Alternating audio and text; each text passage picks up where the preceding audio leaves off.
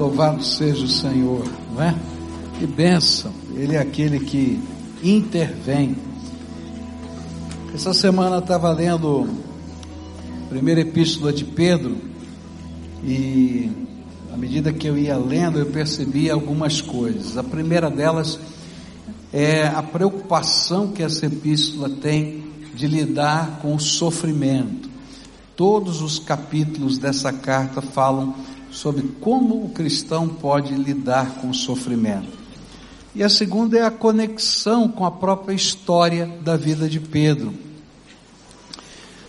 E me veio logo à mente uma das cenas da vida de Pedro, quando os discípulos estavam no barquinho e chegou uma tempestade e eles começaram a ficar indignados com Jesus que estava dormindo no barquinho no meio da, da tempestade.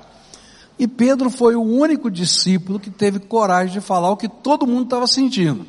Ele foi lá, acordou Jesus e disse assim: Tu não te importas que pereçamos? O senhor não está preocupado que a gente está morrendo aqui? O senhor não vai fazer nada? O que está acontecendo? E é interessante porque Jesus vai repreender os seus discípulos naquele contexto como homens de pequena fé. Mas a pergunta que Pedro fez tinha a ver com fé, porque na verdade os discípulos criam que Jesus podia fazer alguma coisa no meio da tempestade. Por isso foram acordar Jesus e por isso estavam indignados. A questão que Jesus vai reclamar e dizer que era de pequena fé era, na verdade, com aquele sentimento do coração dos discípulos, por que o Senhor não intervém? Por que, que ele não está fazendo nada? Por que, que ele parecia não se incomodar com a angústia e o sofrimento deles? Mas Jesus mostrou-lhes que estes sentimentos não eram expressão de fé. E agora, quando Pedro vai escrever a carta, a primeira epístola dele, e endereça aos irmãos de Ponto, Galácia, Bitínia e Capadócia, ele vai lembrar desse fato e vai ensinar esses discípulos a como lidar com o sofrimento, como colocar a fé em ação nos momentos doloridos da vida. E eu queria nessa manhã começar a estudar essa epístola de Pedro nessa perspectiva, destacando os versículos que Pedro trata dessa questão, de como a gente lida com o sofrimento. E o primeiro texto que eu queria destacar é 1 Pedro capítulo 4, versículos 12 e 16, onde a Bíblia diz assim: Amados, não estranhem o fogo que surge no meio de vocês, destinado a pô-los à prova, como se alguma coisa extraordinária estivesse acontecendo. Verso 16: Mas se sofrer como cristão, não se envergonhe, pelo contrário, glorifique a Deus por causa disso. O primeiro grande conselho que Pedro vai dar é muito simples. É muito simples. O sofrimento, a luta, a tribulação, as provações fazem parte da vida neste corpo. Não é algo estranho. Parece estranho demais, né? Pedro ter que dizer isso para a gente, né? Então diz para quem está perto de você assim, ó, problema faz parte da vida. Pode falar. É, faz parte, não é verdade? Se você hoje não tem problema nenhum, eu garanto que amanhã ou depois de amanhã vai ter. Não é verdade? Faz parte da vida.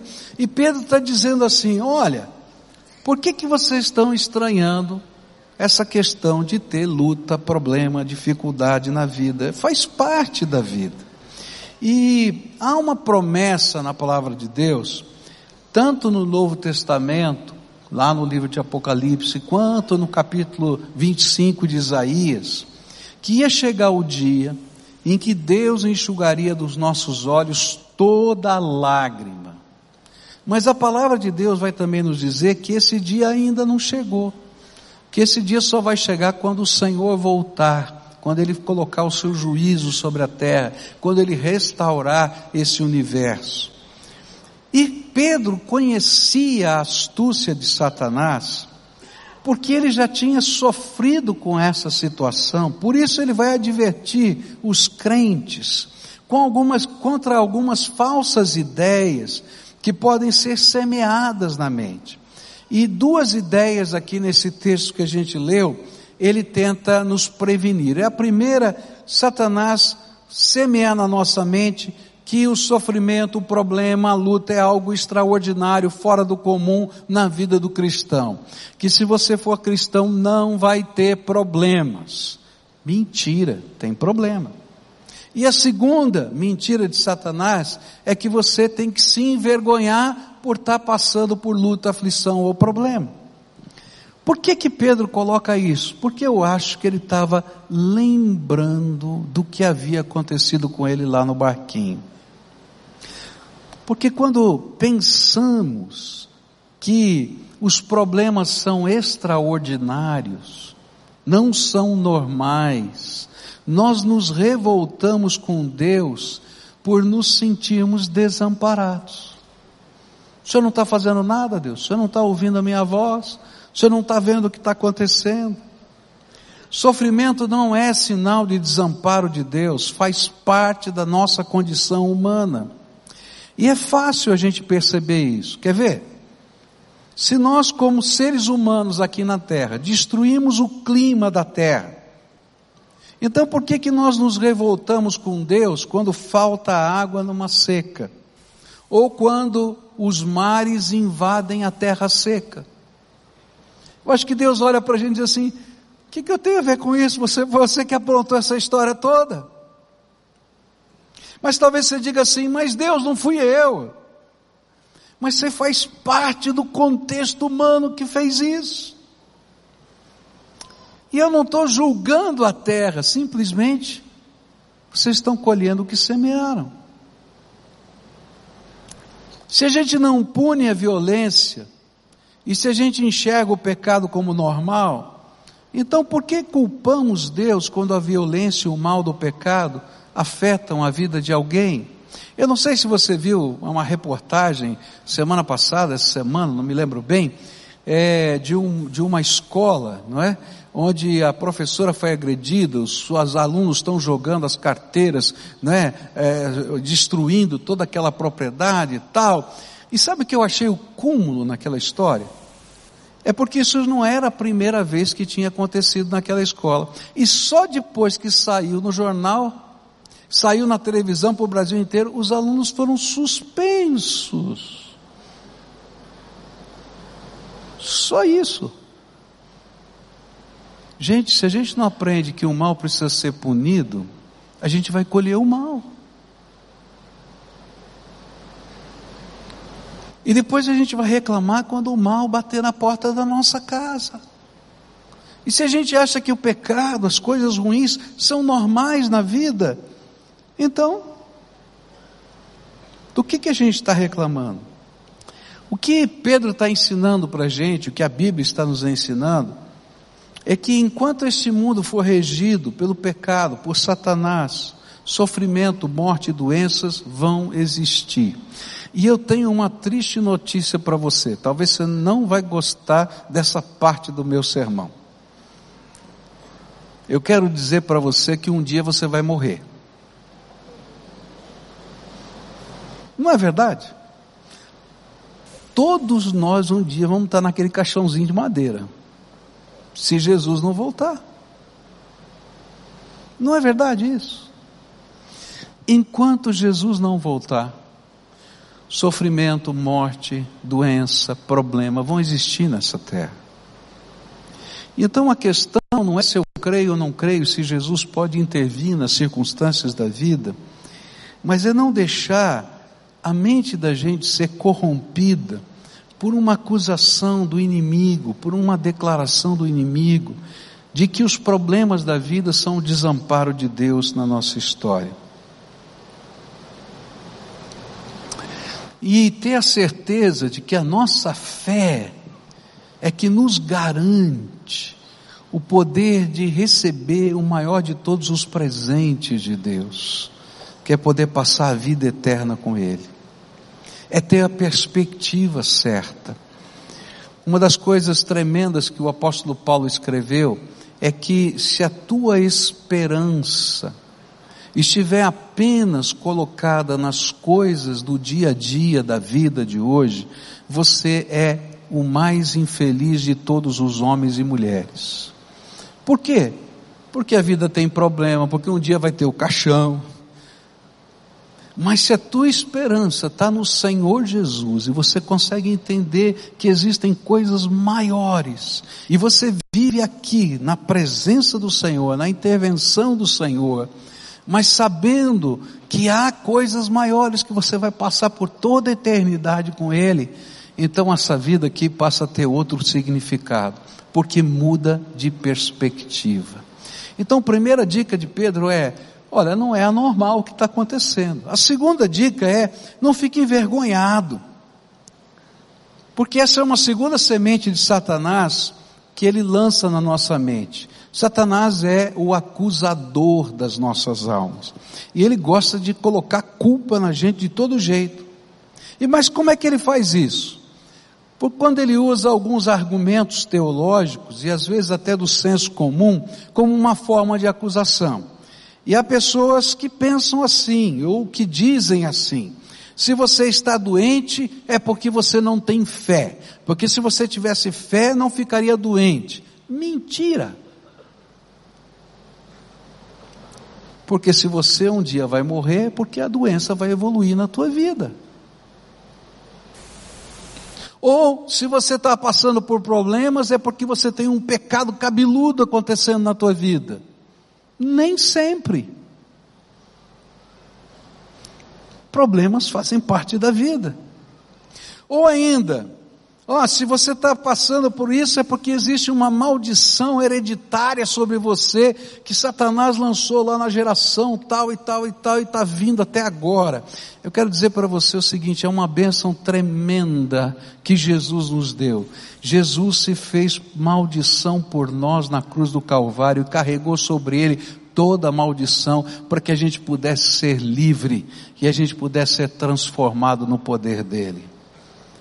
Então eu quero dizer para você que o inimigo não pode nos tocar se de fato você recebeu Jesus como Senhor e Salvador. Agora, se você estiver debaixo da autoridade do inimigo, o problema é teu. Agora, se você estiver debaixo da autoridade de Jesus Cristo, não precisa temer nada, porque Ele é o Senhor da tua vida. O que Pedro queria nos ensinar era aquilo que Jesus tinha ensinado para ele. No mundo tereis aflições, mas tem de bom ânimo, eu venci o mundo. E nesse sentido, o grande ensino não é se o crente sofre ou não, mas como ele pode lidar com as tribulações, como, como a sua fé pode ser usada para os enfrentamentos da vida. Isso faz parte dos objetivos de Pedro nessa carta. O que importa aqui é não permitir que a nossa mente seja contaminada pela amargura, pelo desânimo, até pela descrença no amor, no cuidado de Deus. E esses são os verdadeiros perigos que nós corremos. E é por isso que ele enfatiza algumas coisas tremendas sobre a natureza de Deus. E Pedro vai dizer assim: olha, como é que a gente resolve isso? É se você tiver bem claro na sua mente quem é o seu Deus.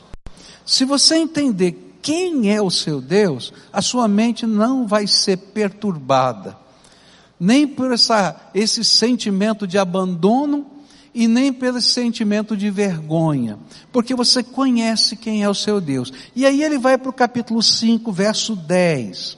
E esse versículo é tremendo, gente. Olha só o que Pedro vai falar. E o Deus de toda graça, que em Cristo chamou a sua eterna glória.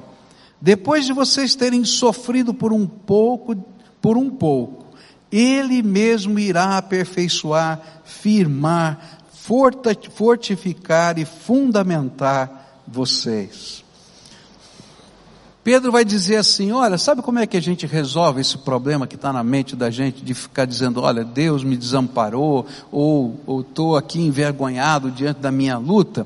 É quando eu entendo quem é Deus. E a primeira coisa que eu tenho que entender que Ele é o Deus de toda a graça. Existem duas palavras maravilhosas na Bíblia. Uma delas é misericórdia. A palavra misericórdia significa o seguinte: Deus não dá para a gente o que a gente merece. Então a misericórdia da gente faz com que haja perdão. E o que, que, é o perdão? O afastar da, da, do julgamento de Deus. O sangue de Jesus revelou a misericórdia de Deus. Mas Pedro não está falando de misericórdia, ainda que Deus seja o Pai das misericórdias, como está na Bíblia.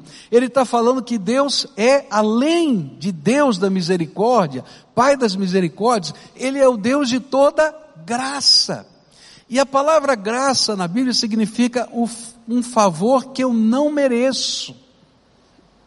É como se Deus dissesse assim: não é só o perdão que eu estou te dando, eu estou abrindo as janelas dos céus e estou derramando tudo quanto é sorte de bênçãos sobre a tua vida, porque eu amo vocês. Eu sei que tem muito avô aqui, tem muita gente de cabelinho branco, né? Eu vou falar do meu neto aqui. Quando eu chego de viagem, meu neto chega correndo em casa, não diz nem oi, nem bom dia, nem me dá um beijo. A primeira coisa que ele pergunta é: vovô trouxe um presente para mim? Não é verdade? Acontece comigo, tá? E eu fico bravo? Eu não, porque eu sempre tenho um presente para ele. Ele já sabe. Eu quero dizer para você que o Deus de toda graça tem infindos presentes para derramar sobre a nossa vida. E é isso que Pedro está falando. Olha, lembra quem é o teu Deus. Porque mesmo no meio do sofrimento, da luta e da batalha, Deus já tem derramado sobre a tua vida infindos presentes. E quando o inimigo fica buzinando para a gente que Deus nos desamparou, a gente se torna ingrato. Olha só o que aconteceu com o povo de Deus no deserto. No deserto, eles passaram por grandes dificuldades. Foram 40 anos. Não dava para plantar no deserto. Não dava para colher, não dava para ter uma atividade que pudesse dar sustento para eles. Mas nem por isso faltou um dia comida para aquele povo. Um milhão de pessoas, dizem alguns estudiosos não faltou um dia comida, porque todo dia Deus fazia chover do céu maná, pão do céu, uma ração divina. Agora, o povo reclamava do maná e dizia: que saudade da cebola e do pepino lá do Egito. A gente só tem esse negócio para comer que é maná. Eu até entendo aquele povo. Come maná de manhã, maná de tarde, maná de noite. Não é verdade? Mas às vezes a gente ouve o cochicho de Satanás, que está dizendo para a gente: olha, você não tem cebola, você não tem pepino, não tem nada, mas o janela da graça do, do céu está aberta, derramando bênçãos sobre a nossa vida todo dia. Se você olhar para a tua vida, no meio dos problemas, no meio das lutas, no meio das dificuldades que todos nós passamos, você vai encontrar as marcas da graça de Deus. Você vai encontrar pequenos e grandes sinais do amor de Deus. Talvez a sua oração principal ainda não tenha sido respondida. Talvez aquela situação que você está colocando diante do Senhor ainda não chegou o tempo da resposta. Mas não que Deus te abandonou, que Ele não se importa, Ele está do teu lado, Ele está revelando que Ele é o Deus de toda graça. E nessa hora, quando o inimigo fica cochichando essas coisas, sabe o que a gente tem que fazer? É descobrir a graça de Deus e dar uma do meu neto de vez em quando. Senhor, que presente o Senhor tem hoje para mim? E sabe que tem uma coisa bacana? É que Deus tem prazer de derramar os presentes dele todo dia. Todo dia. E aí Pedro diz assim: olha, em vez de ficar com a sua mente perturbada, lembra de uma segunda coisa. Ele vai dizer aqui ainda no verso 10 do capítulo 5, que foi em Cristo que Deus nos chamou à sua eterna glória. E ele diz assim: olha, não somente, não somente Ele é o Pai da misericórdia, o Deus de toda a graça, mas Ele fez uma coisa muito maior. Ele chamou você, foi procurar você onde você estava, tocou o teu coração, te convenceu no poder do Espírito Santo, porque só o Espírito Santo nos convence do pecado, da justiça e do juízo. Resolveu o problema do pecado morrendo na cruz do Calvário por nós. Sabe para quê? Para que você possa desfrutar com Ele toda a eternidade a glória que Ele preparou só para você. Jesus vai dizer aos seus discípulos no Evangelho de Lucas que o Senhor decidiu dar o seu reino para você. Você já pensou nisso? Deus disse: Olha, eu quero que você seja meu herdeiro do meu reino eterno.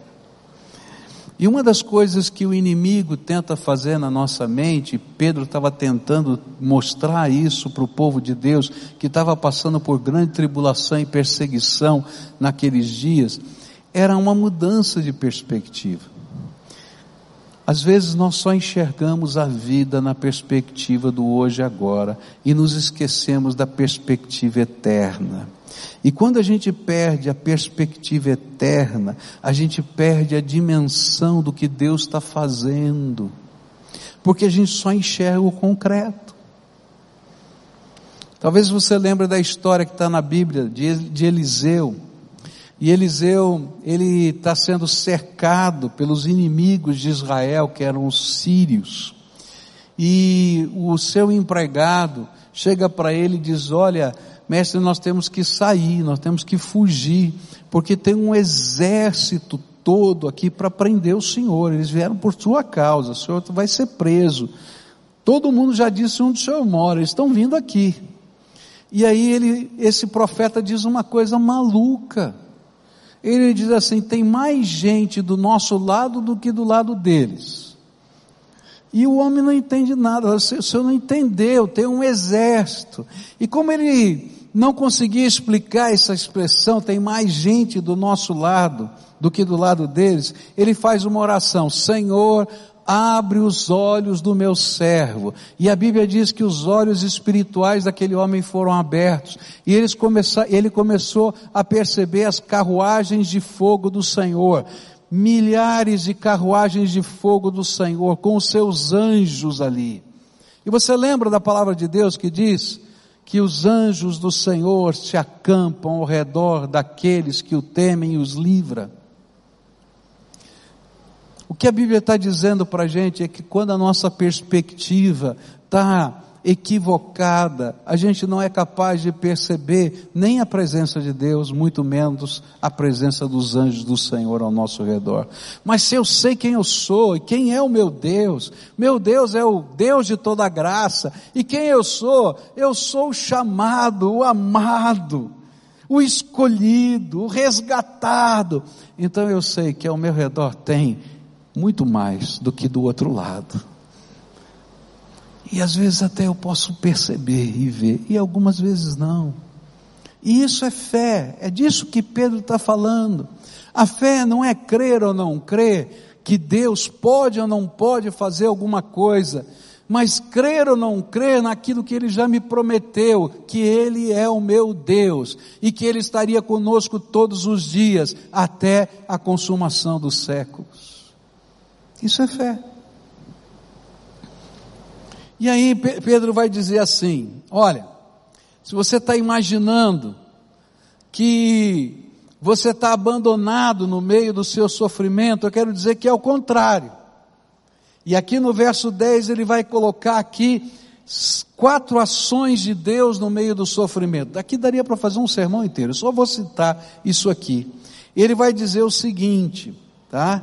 Que o Senhor usa o sofrimento para nos aperfeiçoar.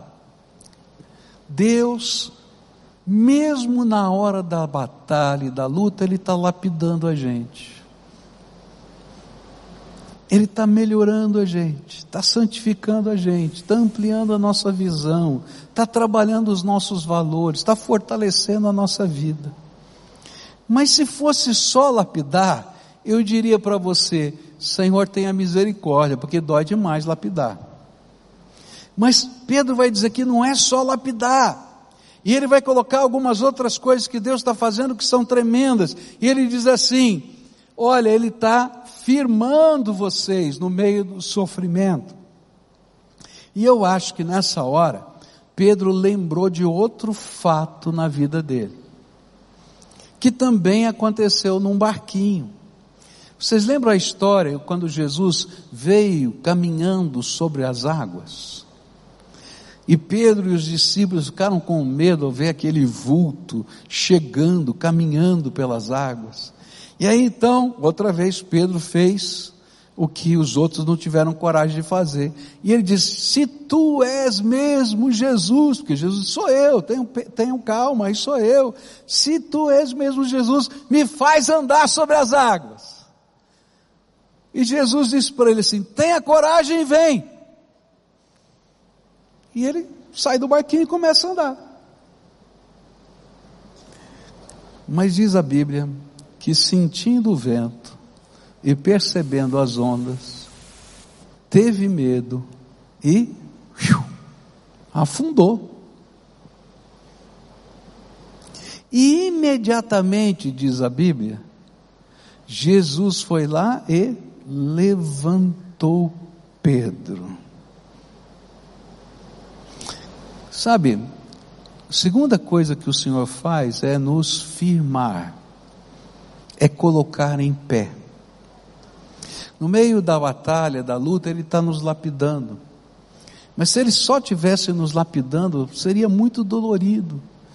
E aí, nos momentos em que nós perdemos a coragem, a nossa fé enfraquece, a gente não fica sozinho. Ele vem ali e levanta a gente e coloca de pé outra vez. Quantas vezes na tua vida você já passou por lutas, por problemas e você disse assim: não aguento mais, não dou conta, acabou, chega. E quantas vezes chegou o Senhor e colocou você de pé de novo? E é interessante isso, né? Porque Jesus vai continuar, eu acho que ele tem isso na mente, porque a próxima palavra que ele usa aqui é fortificar. Jesus, Deus nos fortifica, nos dá força. Sabe por quê? Porque quando Jesus o levantou no meio das águas, colocou de pé, tinha que chegar no barquinho. E ele tinha que andar com Jesus até o barquinho. Eles não flutuaram, não, tinha que andar com Jesus até o barquinho. E sabe o que eu acredito que aconteceu? É que Jesus enganchou em Pedro assim, né? E foi dizendo: vem comigo. E vai trazendo. Ele não só colocou em pé, mas ele fortificou, ele conduziu em força, no poder dele, até chegar no barquinho. E Pedro está dizendo: olha, gente, quando a gente está no meio das lutas, Deus não nos abandonou. Ele está lapidando, mas não só lapidando, porque senão seria horrível, mas Ele nos coloca de pé. E não só nos coloca de pé, mas como Ele engancha na gente e caminha junto com a gente e nos fortifica. Por isso Jesus disse: Eis que estou convosco todos os dias até a consumação dos séculos.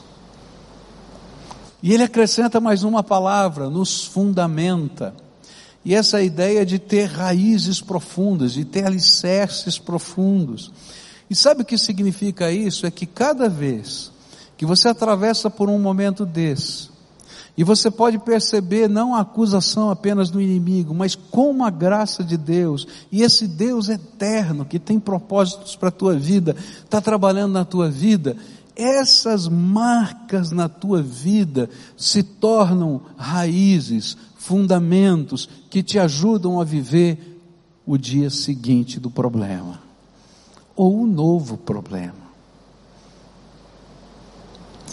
Pedro está dizendo: olha, não deixa a sua mente ficar perturbada por isso, porque ele está agindo. E para deixar bem claro isso, ele vai dizer no versículo 7: lancem sobre ele todas as suas ansiedades, porque ele cuida de vocês. Olha, se você conhece a natureza de Deus, então você não vai ficar com a sua mente perturbada no meio do sofrimento, porque Ele cuida de vocês. E para concluir, no capítulo 3, verso 14, ele vai dizer assim: Mas mesmo que venham a sofrer por causa da justiça, vocês são bem-aventurados ou abençoados. Não tenham medo das ameaças, nem fiquem angustiados. E ele vai dizer assim: até no meio das batalhas você é meu abençoado. Pedro estava preocupado, como um pastor, com o coração das suas ovelhas, que talvez se sentissem como ele se sentiu no barquinho um dia. Jesus, tu não te importas que pereçamos? E ele está dizendo assim: sabe o que eu aprendi depois de muitos anos, caminhando com o meu Senhor?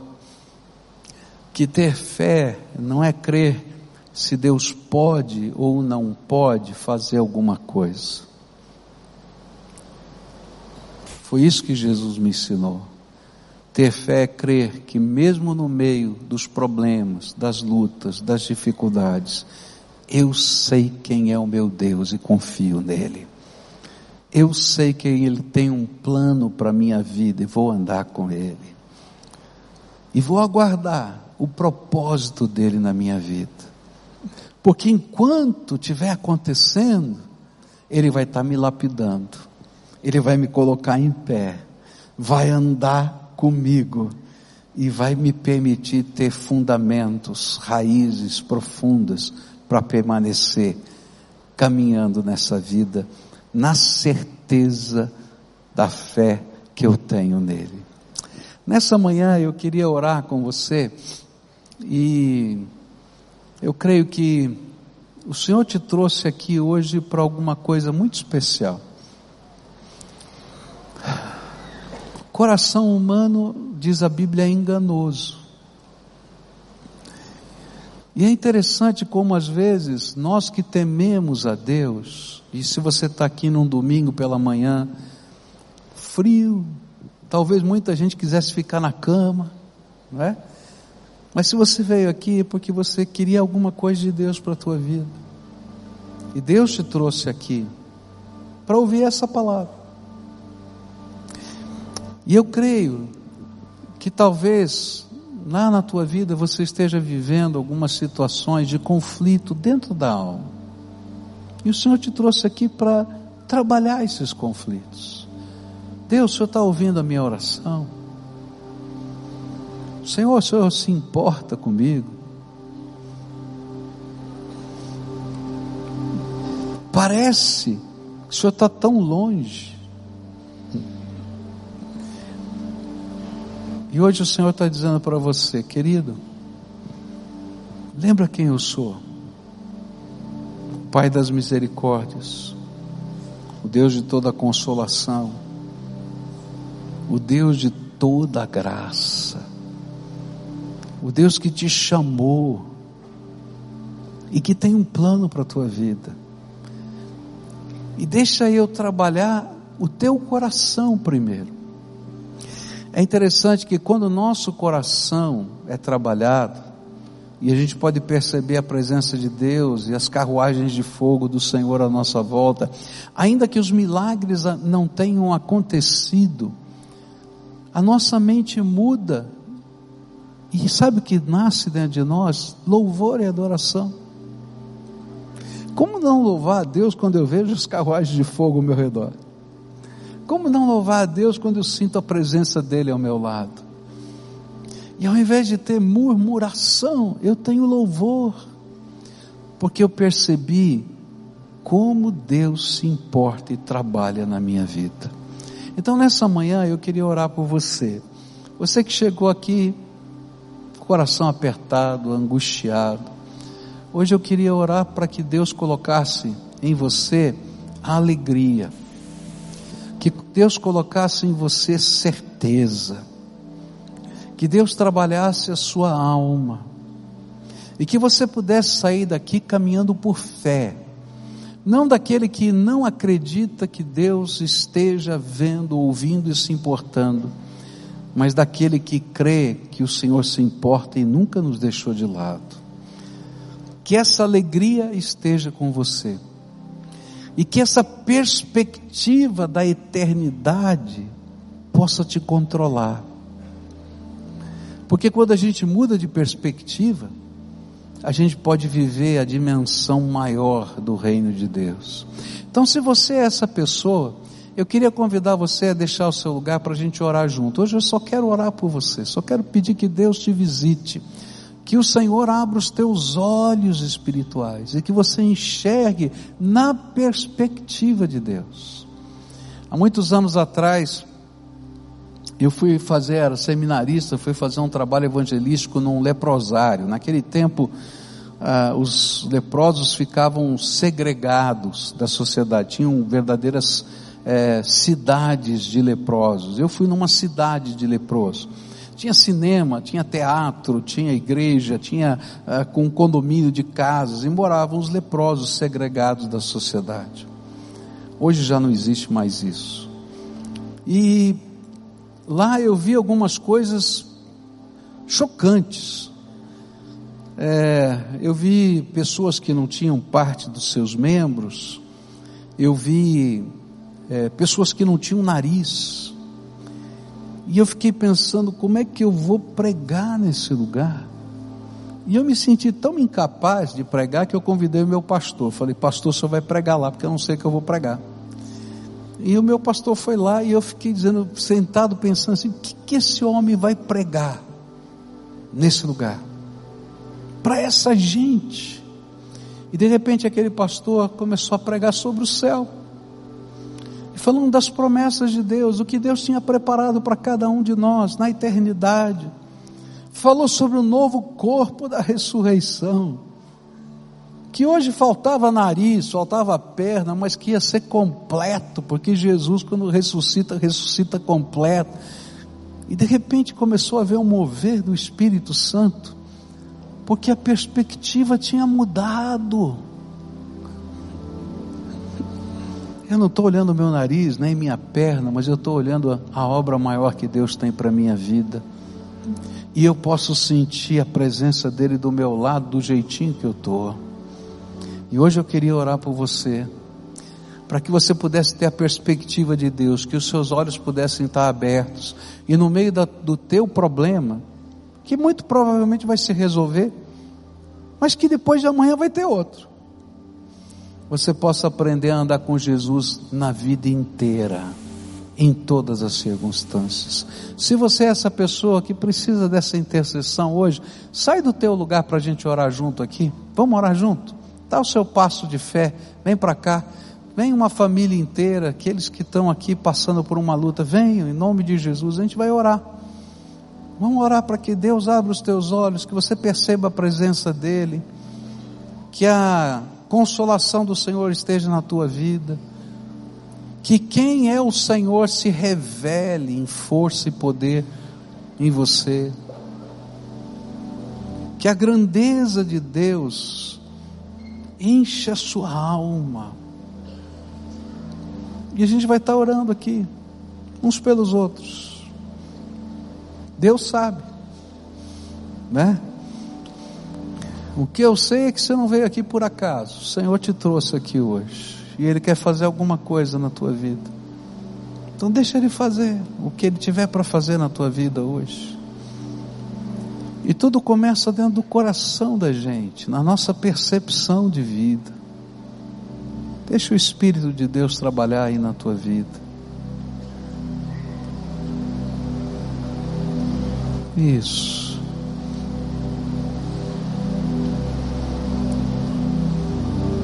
Pode vir. Quero aguardar você aqui. Olha, se Pedro teve dúvidas na alma, você está muito bem acompanhado. Não é verdade? Um apóstolo do Senhor. Mas ele estava ensinando a gente por causa das dúvidas da alma dele. E a gente está aprendendo com ele nessa manhã, não é isso? Tá? Nós vamos orar juntos aqui. E às vezes a gente sofre uma grande tentação de entregar os problemas para Deus, tá? Ótimo, aleluia, graças a Deus. Pode entregar, tá? Mas eu queria desafiar você a entregar mais que os problemas. Entrega a tua vida inteira. Porque amanhã vai ter outro. Agora, se a gente entrega a vida inteira para o Senhor, sabe o que acontece? Ele começa a habitar dentro da gente. E Ele começa a nos dar perspectivas novas todos os dias, na medida em que a gente deixa Ele falar conosco e tocar o nosso coração. Então, deixa Ele expressar o que Ele tem para ensinar para você cada dia, tá bom? Mas eu quero entregar a você hoje aquilo que te trouxe aqui na presença de Deus. Pai querido, tu conheces o coração dos teus filhos. Eu vejo aqui tantos irmãos e irmãs, tantas pessoas amadas, queridas, pessoas que eu conheço a fé, assim como o Senhor conhecia o coração do teu servo, apóstolo Pedro. Homem que em alguns momentos foi repreendido, mas em outros o Senhor disse que sobre a rocha daquela fé que Pedro expressava, de que ele era que Jesus era o Filho de Deus, o Messias, o Senhor ia construir a tua igreja. E assim estão aqui pessoas, Senhor, semelhantes a Pedro. E eu quero, Senhor, te pedir que nessa hora, aquilo que nós lemos da tua palavra comece a acontecer. Revela, Senhor, quem tu és. Revela, Senhor, toda a graça do Senhor na vida deles.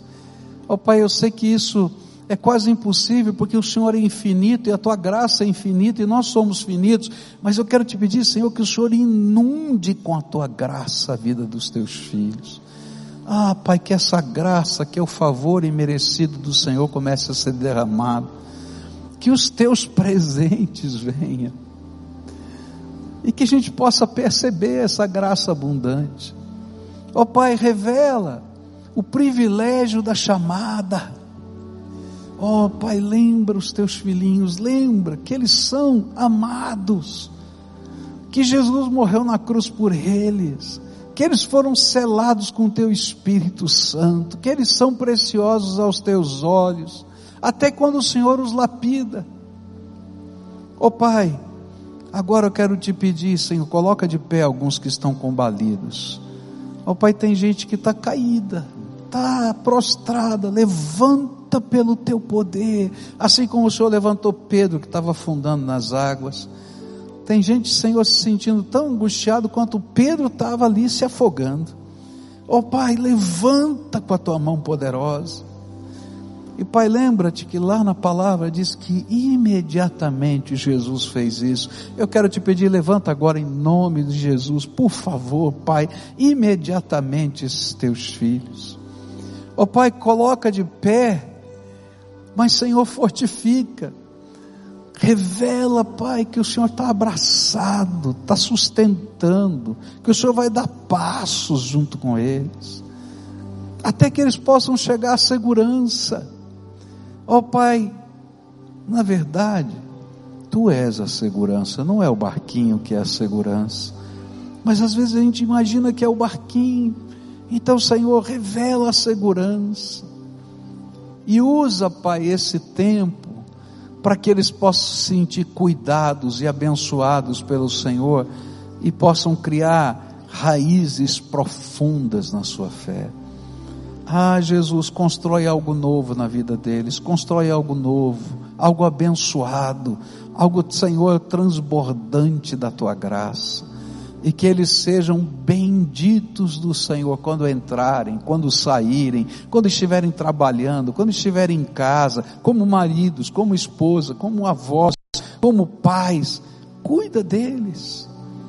Cuida, Senhor, das doenças, cuida, Senhor, dos limites, cuida, Pai. Em meio a tudo isso, revela o teu amor e que eles sejam, Senhor, abraçados pela tua divina graça. É aquilo que oramos no precioso nome de Jesus. Amém e amém. Agora, todo o povo de Deus de pé, dá a mão para quem está perto. A gente vai terminar o culto assim. A gente só vai cantar uma canção e vai encerrar, tá? Acho que não tem melhor momento para a gente encerrar, não é verdade? Na presença de Deus, em adoração. Só quero dizer uma coisa para qualquer um que esteja aqui nesse culto, tá? Se você tem, não tem uma Bíblia que você entenda, qualquer pessoa que está aqui, tá? Eu quero te dar uma Bíblia de presente, na linguagem de hoje, porque Jesus quer falar com você, deixa Ele falar com você, Ele quer marcar um encontro com você todo dia. Então, se você não tem, tem lá um pessoalzinho de blusa verde, lá de jalequinho verde, só pedir para ele, eu quero a Bíblia que o pastor falou. Tá? Vai lá e pega, é um presente para você. Leva para casa, tá? Esse ano a gente já, graças a Deus, estamos já distribuímos até agora 8 mil Bíblias aqui na igreja. Eu digo isso porque eu fico feliz que pessoas possam ter uma Bíblia na sua casa e ler a palavra de Deus. Eu sei que hoje tem muitos veículos, tá? Mas eu queria que você pudesse conhecer mais de perto Jesus, tá? Se você fez aquela oração lá no seu íntimo de entregar não só o problema, mas a vida inteira, tá? E quiser saber quais são os próximos passos nessa jornada de fé, fala com esse pessoal de verde lá e diz: Olha, eu, eu fiz essa entrega, e aí? Qual é o próximo passo? Como é que eu ando nessa jornada de fé? E Jesus vai usar pessoas que são irmãos mais velhos nessa caminhada para te ajudar, tá bom?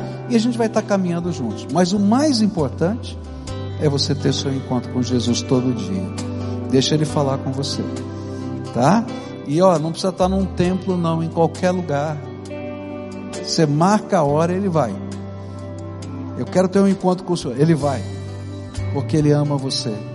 E Ele vai se revelar para você, tá? Canta essa canção conosco para a gente terminar esse culto adorando ao Senhor.